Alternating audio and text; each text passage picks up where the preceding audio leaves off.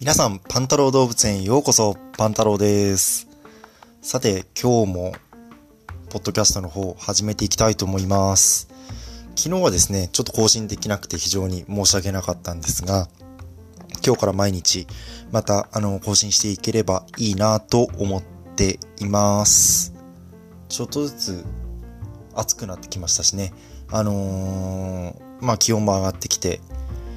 でもまあ外にはあまり出れない状況でというようなまあジレンマを抱えていますが、まあちょっとずつちょっとずつ、あのー、まあ暖かくなった方がね、気分も上がってくると思うので、あの、モチベーション高めていければいいなと個人的には思ってます。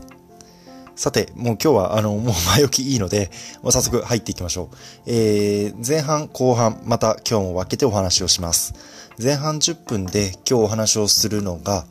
えー、ブルームバーグで、えー、取り上げられていた、えーと、Z ホールディングスの株が、えー、今日ストップ高でしたと。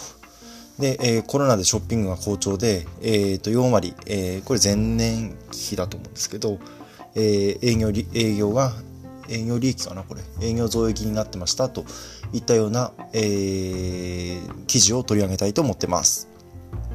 まあ、ヤフーっていうところが今日はポイントですよね。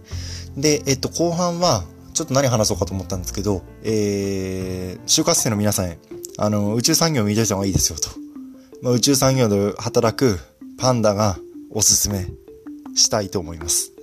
まあ、実際働いてこんないいことがあるよ。逆に、こういうことをやりたいなら、違う業界見た方がいいけど、でもそれでも見た方がいいよっていうようなお話を今日していきたいと思います。えー、前半10分と後半10分、えー、それぞれ分けてお話をするので、どっちか聞きたい方を、まあ、選んで聞いていただいてもいいですし、まあ、全部流して、えー、20分ぐらい、20分弱になると思うんですけど、それを聞いていただいてもいいので、今日もよろしくお願いします。はい。じゃあ早速前半の方行きたいと思います。前半はですね、もうさっきもお話しした通り、今日うんと、Z ホールディングス。Z ホールディングスそもそも皆さんわからないんですよね。Z ホールディングスって実はあの皆さん知ってる Yahoo なんですよ。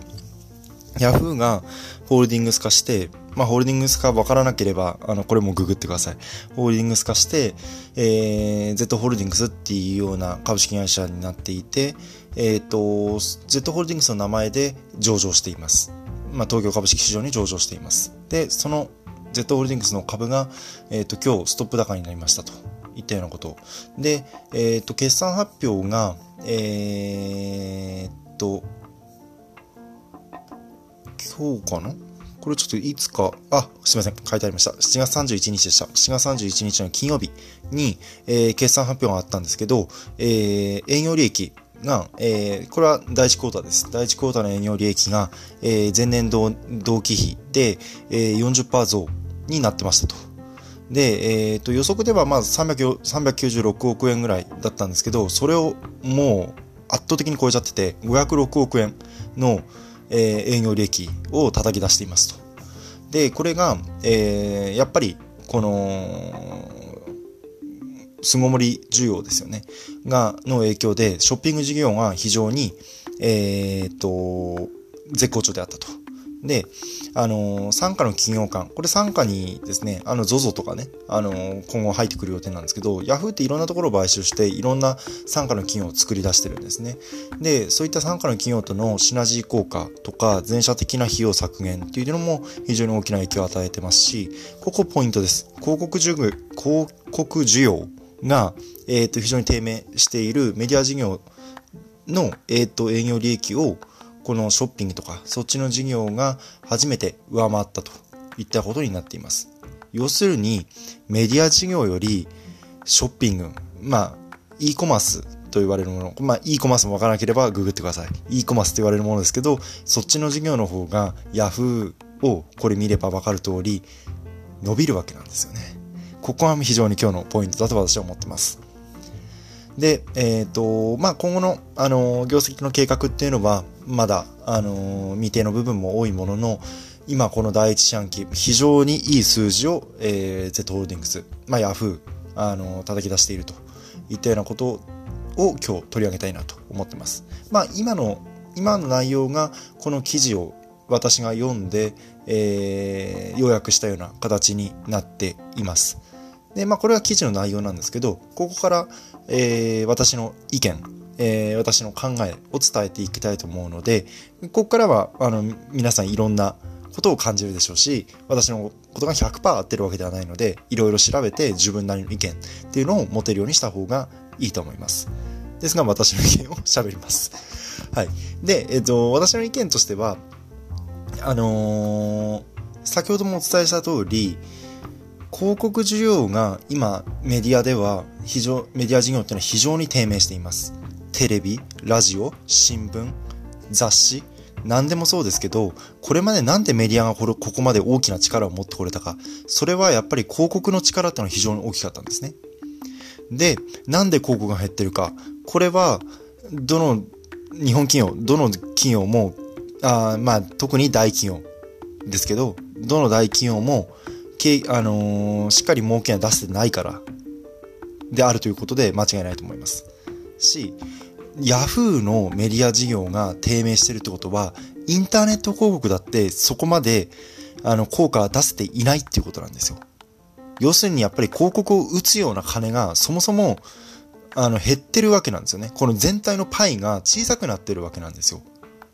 で、それよりもショッピング、まあ、インターまあ、インターネットショッピングですけど、まあ、アマゾンであるとか、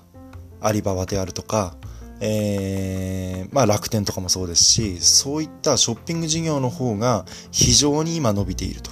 まあ非常に伸びて、今の、今伸びているとかずっと伸びてたんですけどね。ずっと伸びてたんですけど、最終的に今コロナっていうものが襲ってきて、それが大きな影響をこの業界にも与えています。で、今後もこの流れっていうのは私は変わらないと思っていて、あのー広告会社行きたい人、ああ、就活の話になりますよ。広告会社行きたい人、えー、メディア行きたい人、たくさんいると思いますが、えー、はっきり言って、今後のね、まあ何をやりたいかとか、どうなりたいか、もちろんそんなものをあの、考えた上でメディア行きたい、広告、広告代理店とか行きたい。あの、それは全然私否定しないですし、あの、非常にいいと思うんですが、ただ周りに流されてメディアかっこいい、広告かっこいい、えー、みんな受けるから受けようみたいな感じで、えー、受けて、ああ、運よく受かっちゃった。よっしゃ、電通博報堂だ、入ってやろうみたいな風に思って入ると、絶対痛い目見ると私は思います。だって、今こんな現状で、あのー、全体のパイが小さくなってて、あのー、その時に痛い目を見るのは自分だからです。うん。あの、やっぱり学生の皆さん、まだ若手社員の皆さんには、まだその感覚っていうのがわからないと思うんですけど、大きい、あの、経済ショックが来て、その時に苦しい業界って絶対あって、で、その時、まあ業界とかも全体的にそれはもちろんきつくなるんですけど、それの中でもきつくなる業界って絶対あって、その業界に自分働いてたら、本当に、あの、精神的にきついと思います。うん。あのー、それはやっぱり、働いてからの感覚がやっぱり出てこないとわからないものだとも思うので、思いますし、多分今の若い人たちは、若い人たち、まあ私もそんなに、老人ではないんですけど、あのー、おそらく私よりも皆さん年下で、えっ、と、2008年リーマンショックあった時、12年前ですよね。例えば今、えー、20ちょっとの子たちだったら、まだ10歳、小学校4年生、3年、3年生で10歳いるのかな？わかんない。えっ、と、それぐらいですよね。それぐらいの時にリーマンショックって言われたって多分わからなかったと思うんですよね。うん。で、えっと、小学生ぐらいの時に、その、本当に経済危機っていうのは訪れてて、で、その時の感覚は皆さんわからないまま今ここまで来ちゃってると思うので、本当の経済危機っていうのを、えー、目の当たりにしていないと思います。で、これからおそらく目の当たりにすると思います。で、そうなった時に、やっぱりこういった業界をどういうふうに選ぶか。だから別に、あの、こういうことだからじゃあエネルギーに行けとか、あの、そうやって強い業界に行けとか、そんなこと私言ってるつもりはないですよ。言ってるつもりないですけど、盲目的に、えっ、ー、と、メディアとか広告がいい、あの、給料高いからいいとか、そんな風に選ぶことは危険だっていうことを私は言いたいです。うん。だし、えっ、ー、と、そまあ、これとはまた全く別の観点になりますけど、そんなので入ったって、えっ、ー、と、つら、辛いこと続けらんないです。そんな甘い妖怪じゃないので、辛いこと続けらんないと思います。うん。っていうのもありますので、あのー、まあ今日はね、この株価の話とかもできればよかったんですけど、これでもう10分ちょっと話をしてしまいました。えー、まあ株価の話は置いておいて、えー、この Yahoo のな、えー、Yahoo って言い方も良くないですね。Z ホールディングスの中で、えー、傘下にある Yahoo とか ZOZO とかアスクルとかまあいろいろある中でや、えー、Yahoo がやってる Yahoo ショッピングの事業がそれぞれまあこれも Yahoo が展開していると思うんですが広告需要が低迷しているメディア事業の営業利益を上回っているといったようなこの観点をあのぜひ大切にしてほしいなと思います。で、これに連動してくるのが、えっ、と、先週第1回、エピソード1になるなると思うんですけど、エピソード1でお伝えした富士通が、えー、業績が今いいといったようなところで、えー、ここに共通してるのが IT 業界っていうことです。うん。皆さんもうこれ、ここまで言うと、まあ、何言わんとすることには言おうとしてるかわかると思うんですけど、あのー、今後のことを見据えてステップアップしていきたい。さらに、あのー、景気に影響されない。まあ、景気に影響されないってそんなことは私も予想できないですけど、あのー、他のところ、昔ながらの業界より絶対 IT 業界っていうのは今後もまだ伸びると思います。それもいつか頭打ちは来ると思いますけど、まだ伸びると思うので、あのー、そういった観点でも IT、ぜひ、えー、一度は就活の際には見ておいた方が私はいいと思います。はい。というのが前半の経済ニュースになります。はい。まあちょっと10分ちょっとまた話をしてしまいましたが、次、えー、早速もう後半戦に移りたいと思います。で、えー、っと、前半戦の最後に、えー、IT 業界見ておいた方がいいといったようなことを私ちらっと言いましたが、えー、その流れで宇宙業界も私は見ておいた方がいいと思います。はい。というのも、えー、今私は宇宙業界で働いています。で、えー、私がなんで最終的に宇宙業界を選んだか。それは10年後、20年後の伸びが、えー、他の業界に比べて圧倒的に高いと思ったからです。まあ、モチベーションは私はいつか何か自分でやりたいなとかそういうことをモチベーションにしてるっていうのもあるんですけどね。あるんですけど、さっき言った景気がどうこうっていう話をするにしても、あ景気がどうこうという観点からしても宇宙業界っていうのは絶対見とくべきです。で、えー、今日は、えー、まあ、これまでのデータみたいなのも、えー、出しながら、えー、皆さんになんで宇宙業界見見ておくべきなのかっていうのを知ってもらうよ、知ってもらえたらいいなと思っています。はい。あのー、まあね、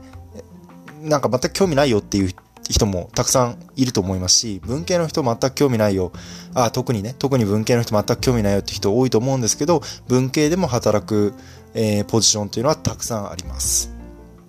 なので、ぜひ、あの、知っておいていただけるといいなと私は思います。はい。えー、ちょっとここから本題に入っていこうと思います。えー、っと、皆さん今、あいきなりですけど、えと、宇宙業界っていうと、どれぐらいの市場規模があると思いますかね。うん。まあ、宇宙業界っていう言い方をするよりは、宇宙産業って言った方がいいですかね。あのー、宇宙産業っていったものを、えー、まあ、見ていくと、今、業界的に言うと、これは2017年のデータになりますけど、2017年段階で宇宙ビジネスの業界規模、あ、市場規模っていうのは、えー、大体27、えっ、ー、と、すいません、38兆円まで成長しています。で、この38兆円っていう、えー、規模がどれぐらいなのかっていうのを、私があの、業界地図、業界地図っていうんじゃないですね。市場規模を測れる、そういったあのサイトがあるんですよ。あの、すぐに市場規模、あの、見つけるとかって、あ、比較するとかってやれば、あのー、すぐ、あの、ググれば出てくるので、ぜひググっていろいろ見てみてほしいと思うんですけど、えー、38兆これ世界規模ですよ。世界規模で38兆、あの市場規模あると言われてるんですけど、この38兆っていう数字は、日本の、えー、製法会社、製法業界が扱ってる、えー、規模と大体一緒ぐらいの、えー、規模にまで成長しています。まあ、日本のっていうところですよ。世界のあの政府だったら、もちろん世界の政府の方が大きいですよ。けど、日本の政府で、えー、比べ、日本の政府と比べると大体一緒くらいです。で、えっ、と、政府会社、あの、皆さんあんまり、こう、馴染みないと思うんですけど、あの、保険を売って、それを買ってもらって、それだけで、あのー、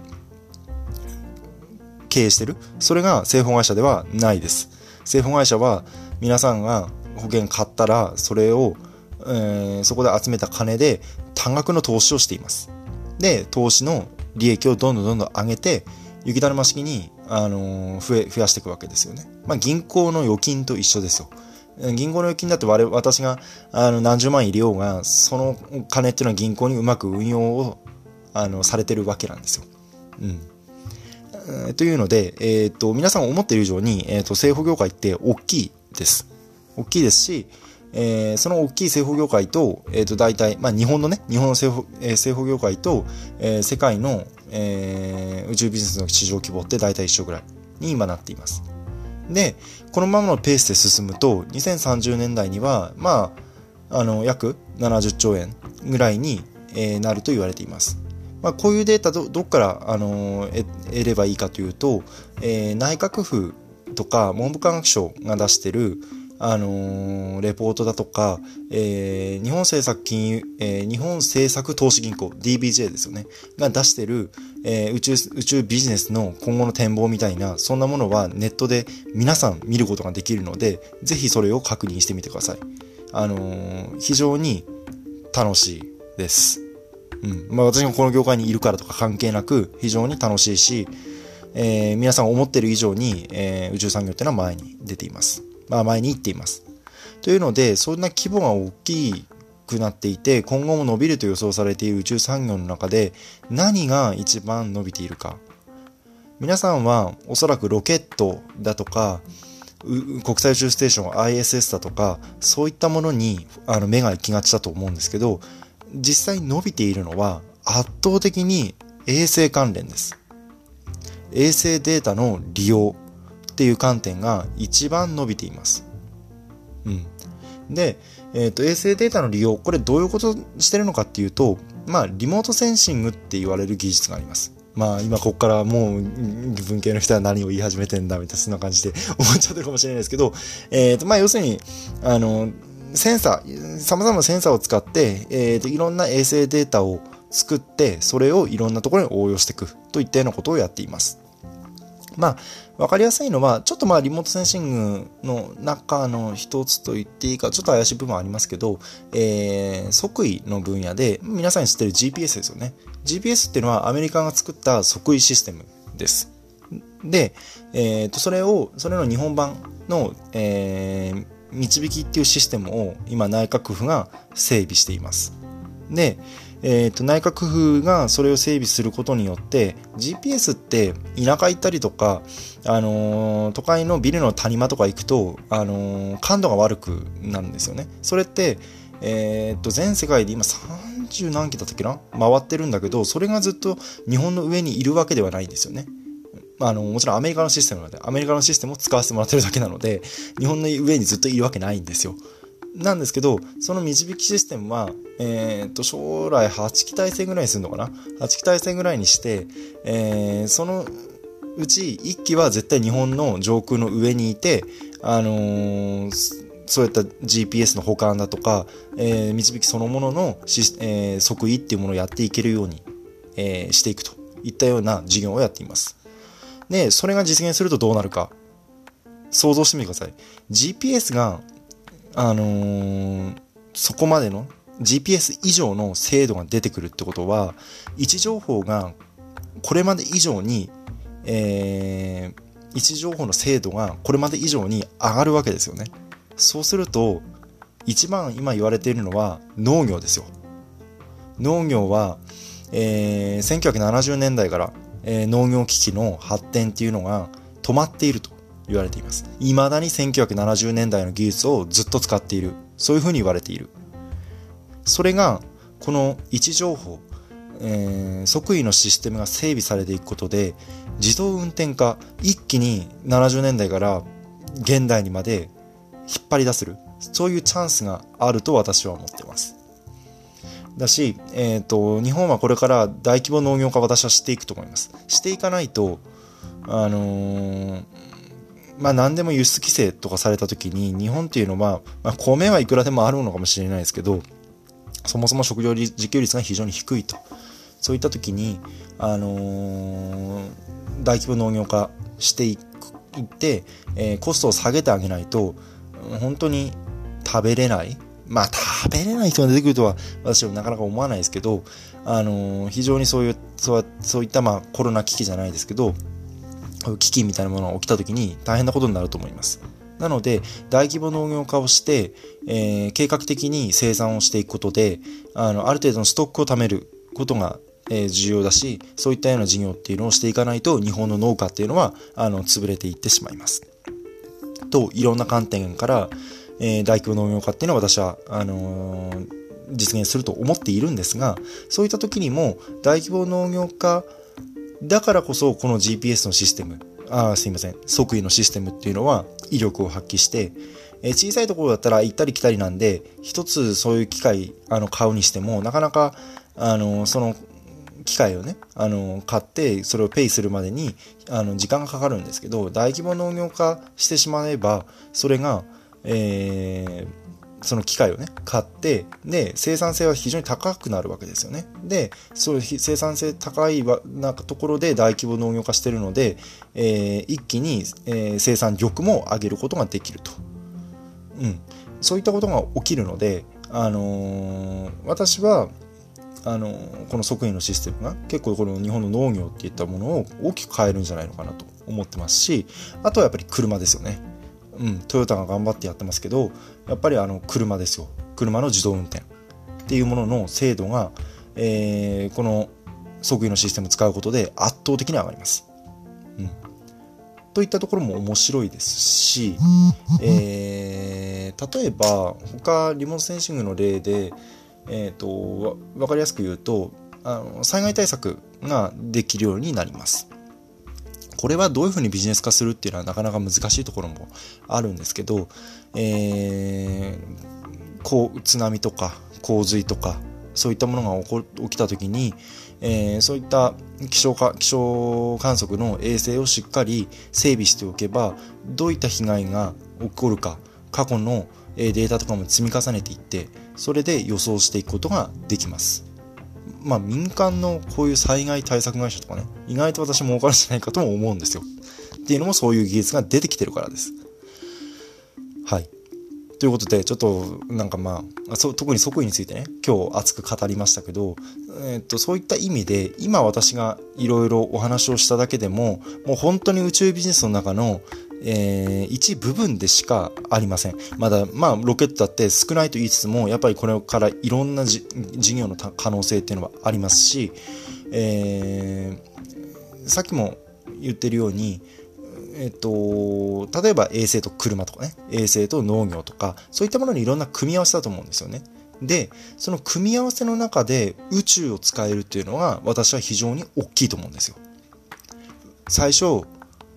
まあどこ行ってもいいですよ。別にどの業界行ってもいいですけど、ど、の業界行ってもいいけど、おそらく宇宙っていうものを最終的に組み合わせてビジネスするっていうことが今後絶対増えていくと私は思うんですよ。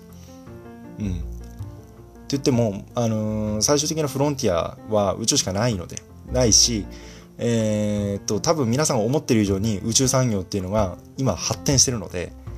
うん、だってもう今火星にまで物飛ばせるんですよ。火星の軌道にまで当たり前で物飛ばせるし、火星になって今、アメリカでイーロン・マスクが2030年に行くって言ってるわけですよ。イーロン・マスク、あのぜひあのいろんな本読んでみてください。うん、彼は2030年に本当に行こうとしてますから。で、イーロン・マスクがやってる会社でもう一つ有名なのはテスラっていうのがありますけど、なんでイーロン・マスクがテスラやってるか皆さんご存知ですか？あれは、えー、イーロン・マスクが火星に行くのもちろん頑張ってやるんだけど、それまでに地球の環境がダメになってしまって、自分が住めないようになったら非常に困ると。だから俺は電気自動車やるんだっていうので、イーロン・マスクはテスラをやってるわけなんですよ。で、目標はテスラにあるわけじゃなくて、さらにその先、えー、彼は火星に行くっていうことに、えー、火星に移住する、テラフォームするってことに、あの、モチベーションを持ってるわけなんですよ。で、えーと、そういった意味でも、あのー、皆さんで、そのからさらにもう彼は、彼はもう火星の軌道に、あのー、乗せてるんですよ。あのロケットを飛ばしてるんですよ。で、そういったことまでしていて、えー、皆さんが何知らないところで宇宙産業っていうのはすごく進歩しています。というのもあるので、ぜひ、この就活の、えー、まだ何者でもない間、えー、学生という身分で、ぜひこの宇宙産業っていうのを、あの、ぜひ見ていただきたいと思うし、私のお手伝いできることがあって、えー、まあ別に、あの、まあ一番皆さん目つけるのはね、これ JAXA さんなんだけど、別に JAXA さんじゃなくてもいい、あの、いろんな企業を見見てほしい。ベンチャーでもいい、あの、大企業でも、まあ三菱重工さんとか、えっ、ー、と、IHI さんとか、あの、そういう重工業系、うん三菱電機さんとか、そんなところでも、いいので、ぜひ宇宙産業っていうものを、あの、一回自分の目で見ていただきたいなと思います。うん。まあ、関東に住んでる人だったら JAXA さんはすぐに、あの、筑波のね、あの、宇宙センター行けば、あのー、見学とかやってるんで、あの、それもぜひ見てください。で、えー、っと、私も声かけてもらえれば行くので、うん。行くので、あの、一緒に見て、一緒に、あのー、あ一緒に見て私は刺激を与えたいと思うし私の喋ったことで皆さんが、あの、刺激を得てもらえると非常に私は嬉しいです。うん、やっぱり宇宙は私が思うのはねこれ私の持論ですけど宇宙はあのリモートじゃ、うん、興奮しないと思います。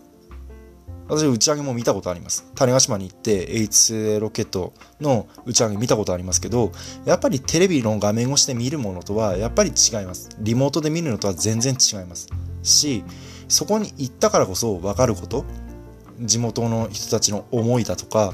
えー、ロケット関係者の思いっていうのが、そこに行ったからこそ分かるっていうものがたくさんあります。し、宇宙っていうものは皆さんがあの、まあ、下町ロケットとかね 見てもらってる人もたくさんいると思うけど皆さんが思ってる以上に、えー、壮大で非常に楽しい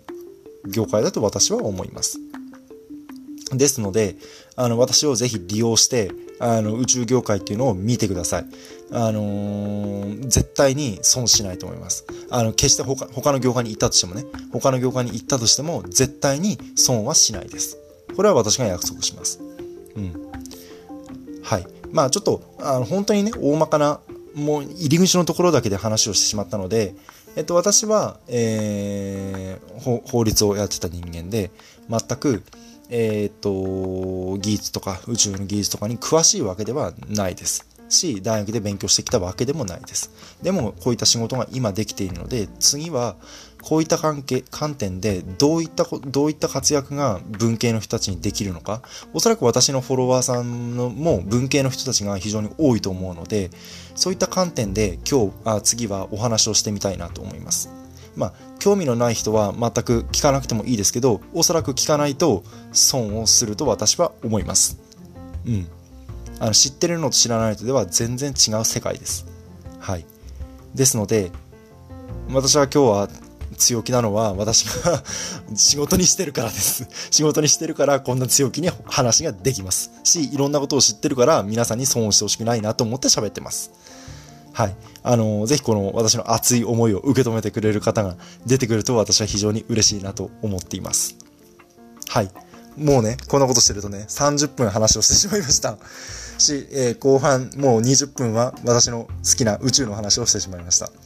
というような感じで、あの、こんな感じで伸び、伸びたりとか、あの、ちょっと早く終わったりとか、あのこの前の恋愛ネタは全く話ができず、あの、すぐ終わっちゃいました。とか、まあ、そんなこともいろいろあるんですがこ、こういった活動をずっと私も続けていきたいと思いますし、視聴者がね、あの、はっきり言ってそんなにたくさんいるわけではないんですよ。数十人とか、そんなもんなんですけど、数十人聞いていただいてるだけでも私は非常に嬉しいです。ですので、皆さんも、あのー聞いてよかったなと思ったら、周りの人にも、あの、宣伝してもらえると、私のモチベーションも高まるし、あのー、ぜひ、あのー、続けて、で、私の、あのー、このポッドキャスト初めて聞いた人は、あの、これまで3つもうすでに出してるので、それもぜひ聞いていただきたいと思います。うん。えー、ということで、今日はちょっと熱く話をしてしまいましたが、えー、こんな感じで終えようと思います。今日も、えー、最後まで聞いていただいてありがとうございました。まあ、今日は今22時43分。8月3日22時43分。この後にすぐに、えー、配信しようと思っているので、最後の挨拶はおやすみなさいにしようと思います。それでは皆さんおやすみなさい。ありがとうございました。